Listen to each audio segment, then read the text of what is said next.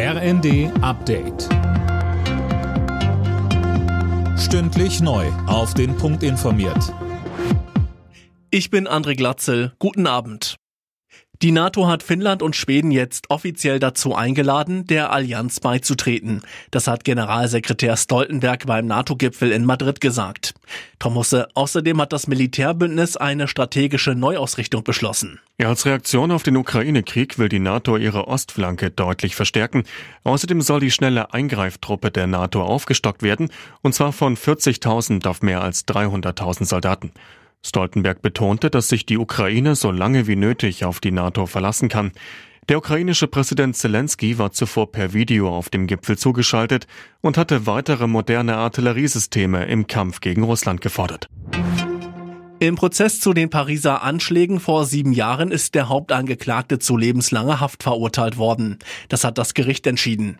Der Mann ist der letzte lebende Angreifer der Anschläge. Dabei starben im November 2015 insgesamt 130 Menschen. Um die Klimaziele zu erreichen und unnötige Energieimporte zu vermeiden, sollen Gebäude in Deutschland verstärkt mit Wärmepumpen beheizt werden.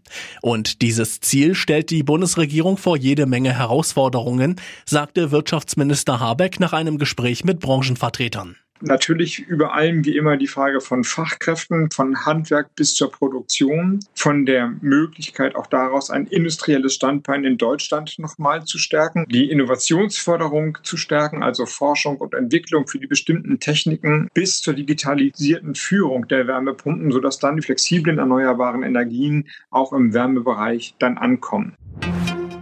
Audi hat den Grundstein für eine neue Fabrik in Nordchina gelegt. In zwei Jahren sollen dort rund 3000 neue Jobs entstehen. Die neue Fabrik soll größer sein als das zweitgrößte deutsche Audi-Werk in Neckarsulm und jährlich bis zu 150.000 E-Autos für den chinesischen Markt bauen. Alle Nachrichten auf rnd.de